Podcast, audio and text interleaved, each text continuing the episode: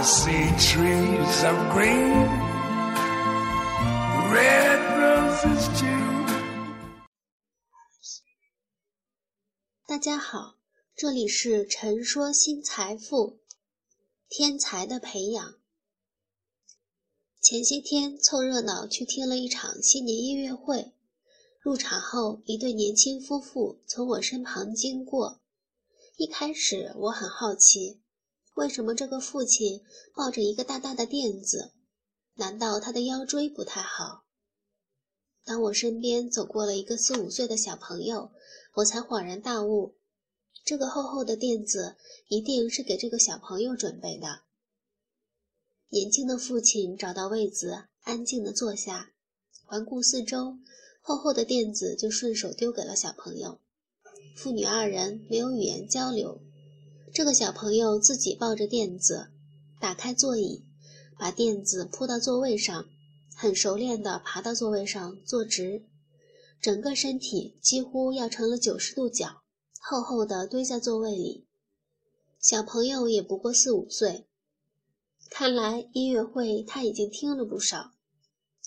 等到这位小朋友上大学的时候。他不再会跟朋友们犹豫着商量，音乐会能听懂吗？还是去逛街吧。我跟朋友讲，我好羡慕这个小朋友。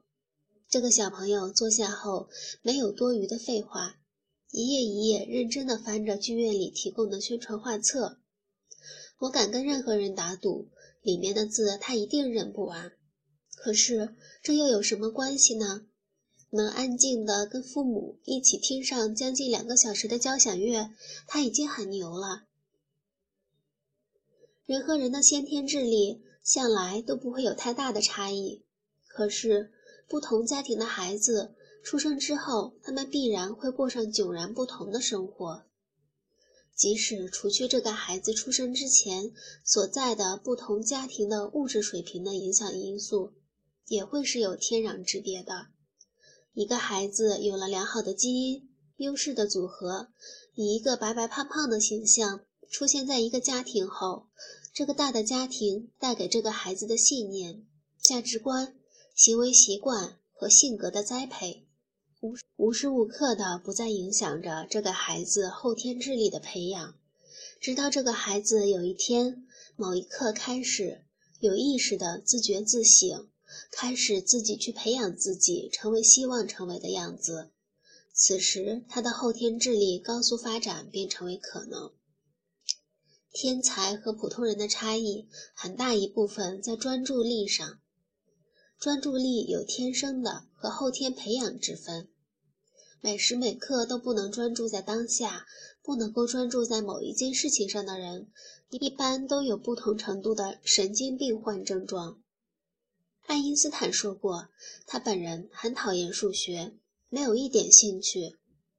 为什么爱因斯坦仍然是个天才呢？爱因斯坦有相当厉害的专注能力，他可以有意识地让自己在物理和数学的工作范围上培养专注的能力，就像他拉小提琴那样专注。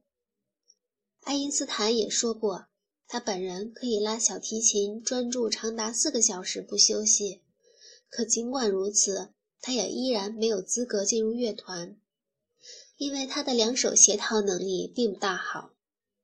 我们从爱因斯坦坐小板凳的故事中也能领教出来，两手的动作是多么的不能协调，才能把一个坐了三遍的小板凳做到全班倒数第一。即使这个手工小板凳的故事是杜撰的，那也真的不是空穴来风。如果说天才可以通过训练来培养，音乐会遇见的小姑娘，还有爱因斯坦，让我看到了可能。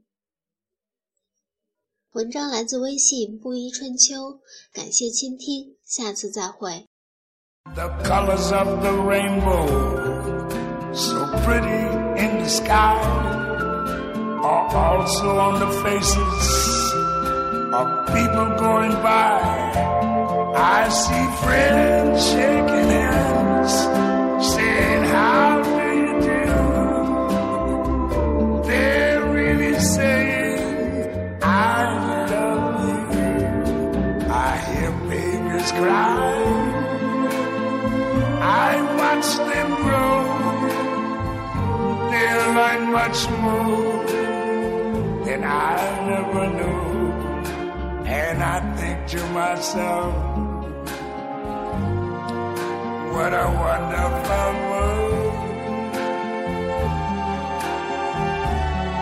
Yes, I think to myself,